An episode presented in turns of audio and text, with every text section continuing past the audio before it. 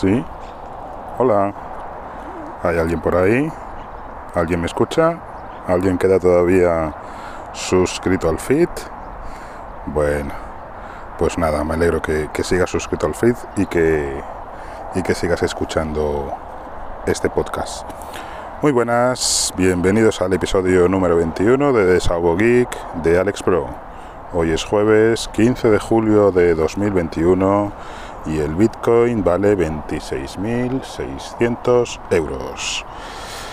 Bueno, eh, ya sabéis que, ha pasado un montón de tiempo desde, desde que grabé el último podcast, ¿vale? que fue allá por el 25 de mayo, eh, más de un mes, bastante más de un mes. Eh, bueno, me han cambiado las condiciones laborales y, de todo y se me ha hecho muy, muy, muy, muy difícil el el hecho de, grabar. Eh, muchas veces cuando, cuando estaba sacando al perro pues se pensaba, nada, tengo que grabar, tengo que, cambiar el, sitio donde lo hago o buscarme un hueco o lo que sea y así lo estoy haciendo. ahora estoy sacando, sacando a mi perro, a mi perro Dexter, por, un campo de olivos y, de almendros. Eh, me he bajado el, el micro boya de casa y, y nada, me, dispongo a grabar eh, este, este episodio número 21. Eh, a ver, vamos a contaros. Eh, lo primero, hace tiempo que no publicaba nada en el blog también, lo tengo bastante abandonado, pero bueno, recordad la dirección del blog es alexpro.sites.net. Si buscáis Alexpro en Google, seguramente os aparecerá.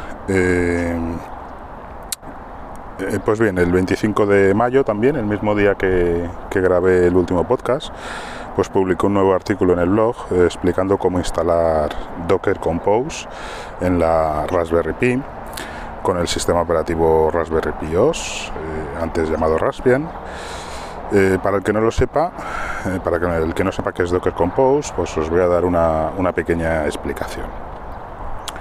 Docker es un sistema de virtualización ligera que permite instalar servicios en un, servidor que actúen de, manera aislada, aunque se pueden comunicar entre ellos. Y también se puede comunicar con el, propio sistema del servidor.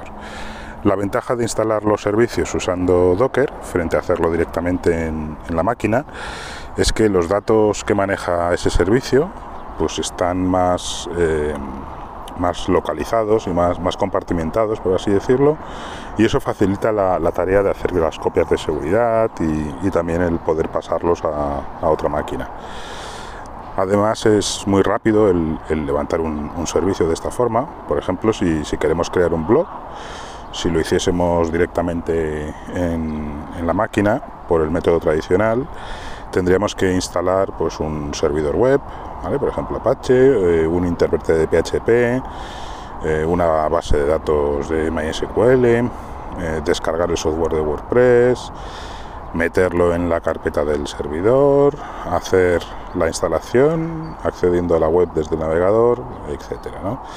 En cambio, usando Docker, pues ejecutando unas cuantas líneas, se descargaría el, contenedor con el servidor web, el PHP y el software de WordPress ya preparado y otro contenedor con la base de datos y ya está, ya correr.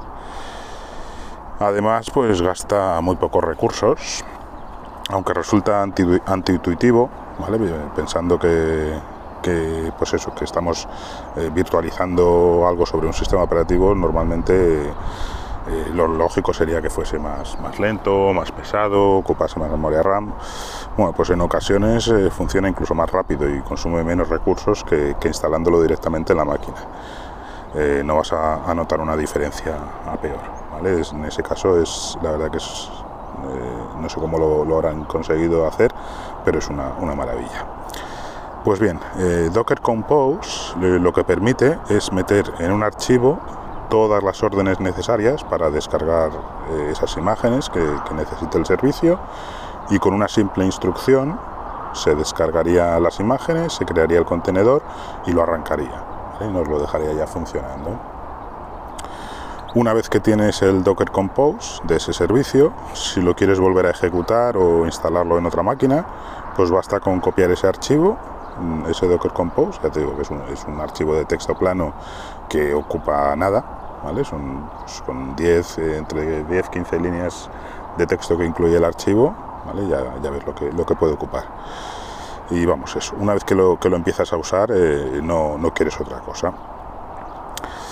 Pues para que funcionen esos archivos, eh, esos, esos archivos Docker Compose, hay que instalar previamente el software de, Docker Compose en la máquina, ¿vale? No vale con tener instalado solo Docker, sino que hay que instalar el, software Docker Compose. Y eso es lo que, lo que cuento en ese artículo que, he publicado en el blog. Es muy sencillo, ¿vale? Y os animo que, que si tenéis un servidor, si tenéis una Raspberry Pi o, os gusta cacharrear, ¿vale? Pues os, animo a que, a que le echéis un ojo. La idea eh, es seguir publicando artículos explicando cómo instalar eh, diversos servicios usando esta herramienta de Docker Compose. La pena es no tener más tiempo para publicar, por lo que tengo que hacer eh, de tanto en tanto en los ratos libres, pero bueno, lo importante es, ir, ir haciendo cosas. Otra cosa que os quería comentar es, eh, bueno, esto ya es de hace tiempo, lo tenía apuntado aquí en las notas y como hace tanto tiempo que no grabo, pues, pues se me ha quedado aquí, pero os lo quería comentar de todas formas, ¿vale? Que un, bueno, un familiar de, un miembro del grupo de Cacharreo Geek, ¿vale? Bueno, no sé si deciros el nombre, yo creo que no tendrá ningún problema porque lo diga aquí en público, ¿vale? En concreto es de José María Sanz. Pues un familiar de, de José María Sanz ha creado un canal de YouTube con con recetas de cocina que está muy bien y es, muy eh, a mí me parece muy recomendable cuando escribí el guion tenía publicadas unas 44 recetas con cosas tan apetecibles como costillas a la barbacoa fideuá con sepia y gambones escalivada eh, carrilleras de cerdo o la que intenté hacer yo y digo que intenté porque la verdad que no, me quedó muy bien que era gratén de patata, morcilla y queso. El problema que tuve es que bueno, el horno que tengo en casa está un poco escacharrado y, no me calienta muy bien, sobre todo por la parte de abajo. Entonces la patata me quedó pues un poco cruda y, no estaba nada rico. Pero bueno, eh, será cuestión de seguir probando o de cambiar el horno, que mi pareja ya me lo lleva pidiendo bastante tiempo. Os recomiendo que os paséis por el canal y os suscribáis si os gusta lo que publica. El canal se llama Ramón el Cocinero Molón si lo ponéis en el buscador de, YouTube os aparecerá. Otro tema, eh, bueno, ya os conté en episodios anteriores eh, la promoción que, teníamos en Binance para, poder comprar y vender criptomonedas sin pagar ningún tipo de comisiones. Eh, si, si no os acordáis o, no lo habéis escuchado, ¿vale? Es en el, justo en el anterior capítulo a este. Si os acordáis, pues eso estaba, estaba vigente hasta el 10 de junio en principio. Pues bien, las buenas noticias es que han ampliado esta promoción hasta el 31 de diciembre de este año. Eh, y simplemente eso, ¿vale? Que si, bueno, os hago un pequeño resumen, que era que si, que si tradeáis, eh, bueno, tradeáis, que si compráis o vendéis cualquier criptomoneda utilizando como par el, el BUSD, bueno, una pequeña interrupción, estoy viendo un conejo Ahora que estoy sacando al perro por aquí, que se ha quedado parado aquí a unos metros, el perro lo está mirando fijamente, no sabe qué hacer.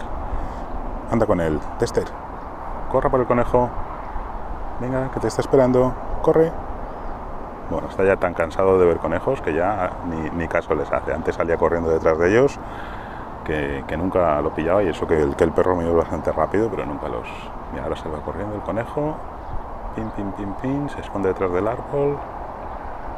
Bueno, y ahí se queda. El perro ya ni caso, se le queda mirando y ya no va ni a por él. Bueno, os decía eso, que, si operando con, la moneda BUSD, ¿vale? Boost es la moneda estable eh, que equivale a un dólar de, de, Binance, pues podéis operar sin, sin pagar ningún tipo de comisiones, ¿vale? Siempre que lo hagáis utilizando el libro de órdenes.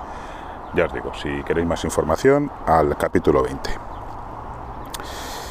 Eh, vale, más cositas que tengo por aquí apuntadas. Eh, comentarios privados de Twitter. Vale, me han escrito un par de personas eh, por, comentario, por, mensaje directo de Twitter y yo no sé cómo lo tengo configurado el Twitter o es que soy un poco inútil con él, pero no me entero de los comentarios privados los, mensajes privados que, me llegan directamente.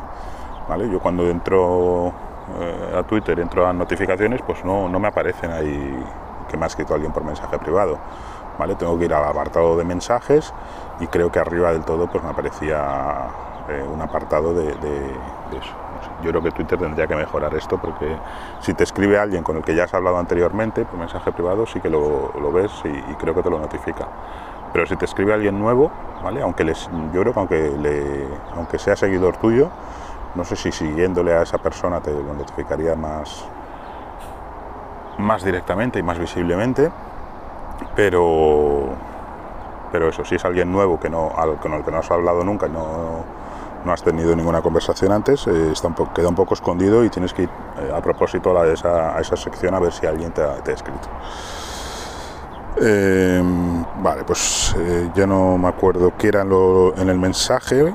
Em, creo que había una persona, creo que era un tal Oscar, si no me recuerdo mal, que también me había escrito algún comentario en el blog y que me pedía que le aclarase bueno, que le aclarase, que explicase un poquito eh, acerca del software Firefly 3 o Firefly 3, eh, que es para, el control de gastos y, llevarlo a contabilidad de, casa. Ya le contesté que, bueno, no sé si se refería a que explicarle cómo instalar ese servicio o cómo utilizarlo después. ¿vale? Os hago un pequeño resumen de las dos cosas. Para instalarlo utilizo Docker Compose precisamente es, la forma más sencilla. Me acuerdo que hace tiempo, antes de controlar yo un poquito el tema de Docker, lo intenté, lo intenté instalar de, forma pues, normal, pues es un servicio web, ¿vale? Y no fui capaz, ¿vale? No sé qué, requisitos pedía o qué, cuál era la forma correcta de instalarlo, pero no conseguí hacerlo funcionar. En cambio, con Docker ¿vale? es, muy sencillo. Eh, tengo pensado eso en un, en un artículo del blog explicarlo paso por paso, eh, la forma en la que yo lo, instalé y, y nada, ¿vale? Desde ahí ya explicarlo así de memoria pues no, se puede, lógicamente, ¿vale? No sé que tuviera aquí apuntado y os leyera orden por orden lo que, lo que hice, es complicado. Entonces, eso, en un futuro artículo del blog eh, tengo pensado explicarlo. La forma de, utilizarlo... Eh, bueno, es un software pues en el que la primera vez que lo que lo, que, entras en, él, tiene su cuenta de usuario y su contraseña, etcétera. Y luego lo que hay que ir haciendo es ir creando eh, las cuentas de activos que tengas, ¿vale? Pues por ejemplo, cada, cada cuenta que tengas del banco, o si tienes, por ejemplo, acciones de empresas, pues una cuenta de, acciones o de bolsa, eh, otra cuenta de, yo qué sé, de criptomonedas. Y así te vas creando todas las cuentas de, los activos que tienes y qué valor tienen actualmente esas cuentas, eh, luego, pues simplemente es, eh, bueno, si tienes pasivos, ¿vale? Si tienes algún crédito o alguna deuda o algo, pues lo mismo, te creas tus cuentas de pasivos, ¿vale? Y luego simplemente es en cada gasto que vas haciendo o cada ingreso que vas teniendo, ir apuntándolo, ¿vale? Te aparece en varias, es como un pequeño formulario con con varias casillas, tienes que poner eh, la cuenta de origen, es decir, si por ejemplo haces una compra, eh, vas al supermercado y haces una compra, pues tienes que poner, a ver si me acuerdo bien, era eh, lo primero que aparecía, creo que era la cuenta de origen, es decir, desde qué cuenta de activo vas a hacer el pago, imaginaos que pagáis con la tarjeta, pues tarjeta tal. A que la cuenta de destino, que sería la cuenta del gasto, al final vas a tener cuentas de activos, cuentas de pasivos, cuentas de gastos y cuentas de ingresos.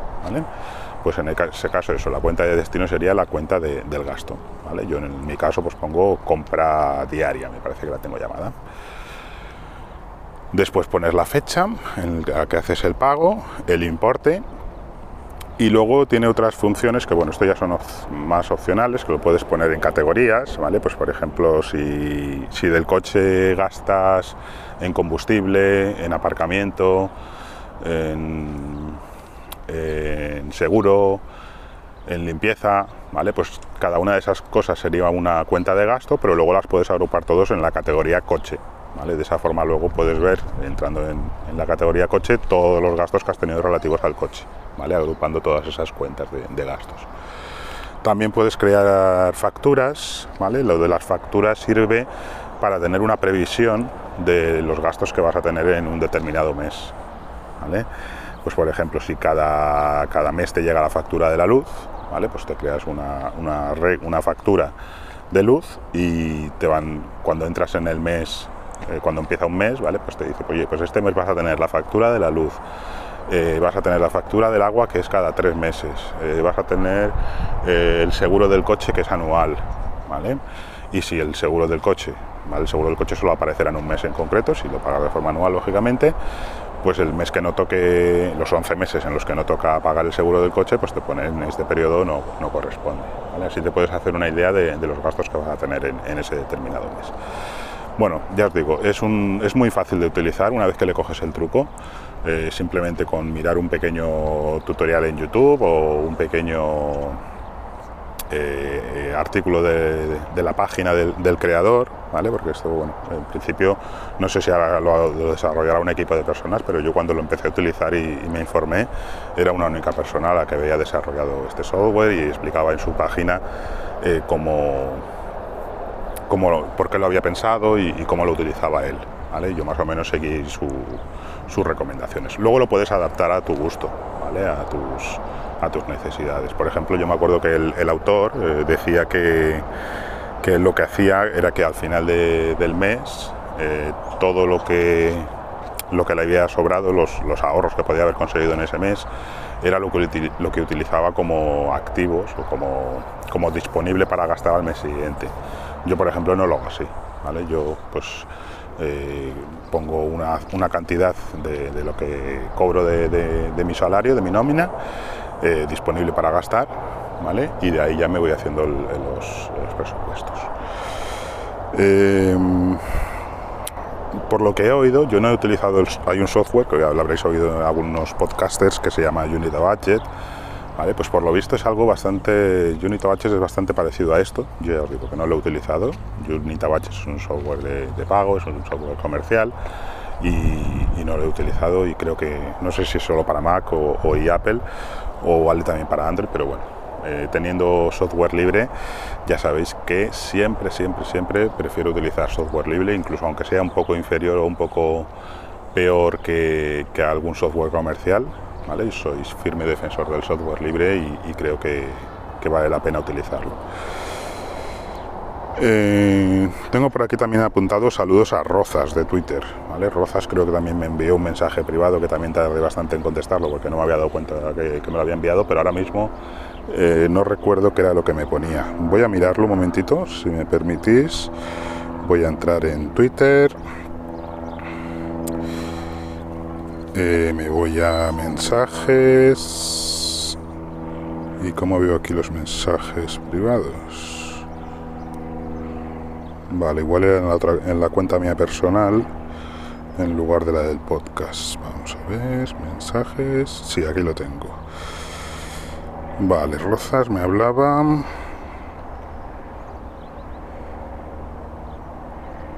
Vale, me recomendaba para, para un equipo, o sea, me, pedía recomendación para un ordenador eh, que tenía con Windows 10 y que distribución de Linux me, eh, le recomendaba para instalar, ¿vale? Porque nunca había utilizado Linux y bueno, yo ya le contesté que bueno, le pedía disculpas por haber tardado tanto en, responder porque no me había dado cuenta del mensaje y le dije que le recomendaba Linux Mint con Cinnamon. Creo que es adecuado tanto para principiantes como para experimentados. De todas formas, te animo a que pruebes otras, eh, otras distribuciones con otros escritorios. Una vez que empiezas, te entran ganas de probar otros entornos, porque hay muchos, y te preguntarás si alguno de ellos te gustará más o te estarás perdiendo algo. Pero vamos, que yo con Mint estoy encantado y es la que más recomiendo puedes probar casi todas las distribuciones con un Live USB y así no modificas tu disco duro y luego la que más te convenza la instalas en el disco duro. Un saludo cacharrero. ¿Vale? Eso es lo que le, lo que le respondí. Y es eso, ¿vale? Si, si estáis pensando en, en, probar Linux y nunca lo habéis utilizado, la distribución que yo recomiendo, Linux Mint, pero os recomiendo también que probéis eh, todo lo que hay por ahí disponible, ¿vale? Otras distribuciones, otros entornos de escritorio, porque esto es inmenso, ¿vale? El mundo de Linux. Y bueno, a ver si tengo alguna cosita más por aquí apuntada. nada, el funcionamiento de Firefly 3, que ya os lo he explicado, ¿vale? Bueno, Firefly 3, el software este de contabilidad que os he comentado antes, se escribe Firefly, ¿vale? Acabado en Y, Firefly, como Firefox, pero acabado en F-L-Y, Firefly. Y el 3 es con números romanos, ¿vale? Es decir, 3 is mayúsculas, ¿vale? Si lo buscáis en Google os aparecerá. Vale, una última cosita que os quería comentar, esto sí que ya es nuevo de, esta semana, eh, hacía, eh, llevo tiempo con una, con una cuenta de Google Drive ilimitado contratada, ¿vale? No sé cuándo fue cuando la contraté. Si me dejáis mirar aquí un momento de los mensajes de Telegram, igual os lo puedo decir. Eh, ¿Dónde tengo yo a este hombre? Aquí. A ver, tiro un poquito para arriba. Tiro para arriba, el principio del chat. Vale, del 7 de junio del 2019, ¿vale? Fue cuando la, contraté esta cuenta ilimitada de Google Drive. 7 de junio del 2019, 2020, o sea, hace dos años ahora. Vale, cuando la contraté, ¿vale? Me cobraron 5 euros eh, por dos cuentas de Google Drive ilimitado y se suponía que era para toda la vida, ¿vale? Bueno, para toda la vida, no sé si llegaba a poner que eran 10 años, lo que tenía garantizado, pero que tenía luego intención de el chaval de, seguir eh, renovando el, dominio y que en principio pues eso era para toda la vida este tipo de cuentas ya se sabe que, no va a ser ¿vale? pero yo sí que contaba con, esta cuenta eh, que fuese al menos estos 10 años yo sí que sé que es muy barato que 5 euros para dos cuentas es un precio ridículo vale pero contaba con ello. Pues bien, esta semana eh, me llegó un mensaje por, Telegram del chico que, al que se lo compré, diciéndome que, bueno, que cambiaban las condiciones, eh, que había deshabilitado todas las cuentas de, de Google Drive, que había vendido se ve que eso no lo explicaba él, pero por lo visto Google ha cambiado las condiciones para, los, dominios y todo esto y, ha aumentado un montón los precios, así que yo es una cosa que entiendo, ¿vale? que entiendo que él eh, no pueda seguir manteniendo esta, las condiciones que, prometió al principio, pero claro, deshabilitó todas las cuentas y perdimos acceso a, a todo lo que teníamos allí guardado. ¿vale?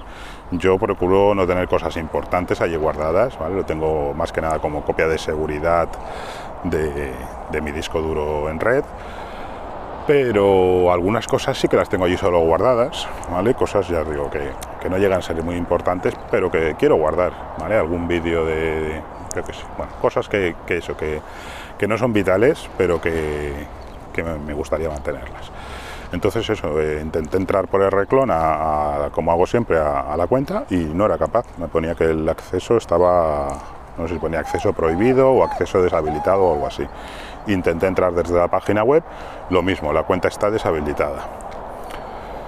Así que, que nada, el chaval, desde, bueno, en el mensaje ponía eso, que ahora eh, tiene que cobrarnos 10 eh, euros por, por cada cuenta, anualmente, ¿vale?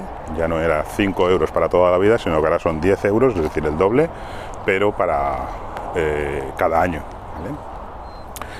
Bueno, cada año, en principio, para un año ahora, ¿vale? Por lo que me comentó después, pero que el año que viene, en julio del 2022, eh, no sabrá si cambiarán otra vez las condiciones, si tendrá que subir los precios o si no podrá seguir manteniéndonos, manteniéndonos la cuenta. Así que que cambia bastante las condiciones. Eh, estuve valorando si, si decir, oye, pues mira, pues dejo esto aparte ya, me olvido de las cuentas ilimitadas de Google Drive y ya haré las copias, me compraré un disco duro y, hago la, las copias por mi cuenta o, pago y, y, ya está. Digo, bueno, mira, por 10 euros, un añito más, eh, no, me, no, me, rompo la cabeza y, voy a seguir. Así que bueno, decidí eso. Eh, simplemente renové una de las dos cuentas. Eh, la otra le dije que la podía eliminar si quería, porque bueno, teniéndolo ilimitado, ¿qué más te da tener una que tener 20? ¿no? si puedes meter ahí todo lo que quieras, lo mismo te da. Así que renové una de las dos que tenía, la otra se eliminará y, nada, seguiré con, ella. Eh, me consta que alguno de los que me escucháis, creo que también tenéis cuentas con este señor. ¿Vale? Eh, iba a decir el dominio, pero casi que mejor no, decirlo. ¿Vale? Es algo bueno. eh, es algo de mundo digital, ¿vale? Ya, los que, los que lo tengáis ya sabréis por dónde van las cosas. Así que, que nada, que, eso es todo en, el podcast de hoy. En los, en los comentarios, eh, en, la, en el, los, los comentarios no, en la descripción del podcast os dejo enlaces a, a mis cuentas para que si queréis contactar o contarme alguna cosilla. Y nada más, eh, me despido. Eh, un saludo para todos y que sepáis que se os quiere. Una cosita más. Eh, para que sepáis eso, que, como, como las condiciones de mías han cambiado y tal, pues voy a intentar grabar episodios con otros formatos, eh, aunque sean más cortos, aunque sean solo de dos minutos o ir grabando fragmentos y, luego ir juntándolos en varios, pero, pero que sepáis eso, que voy a cambiar, eh, no voy a editar absolutamente nada, ¿vale? Antes cogía el audio y lo, lo subía, lo subía, no, lo abría con, con, ya no me acuerdo el software que utilizaba, Audacious, puede ser, creo que era Audacious, bueno, eh, lo editaba en el ordenador, eh, quitaba algún silencio, eh, quitaba al principio que bueno, dejaba unos segundos de silencio, lo recortaba, otros los silencios del final también lo quitaba. Eran pocas cositas de edición que utilizaba, pero ya no voy a utilizar absolutamente nada, ¿vale? Tal como quede grabado aquí, lo voy a subir, simplemente le voy a poner la cabecera con la música. Eh, la música ya no sabéis que era de Marco, Marco Avilés. Perdóname si, si me equivoco con el nombre, creo que sí. Pero bueno, en las notas ya sabéis que tenéis toda, toda esta información. Venga, ahora ya sí. Eh, un saludo, espero que pueda grabar prontito y, y, es, y, pues eso, grabar podcast más, más asiduamente, ¿vale? Más, más a menudo. Un saludo, adeu.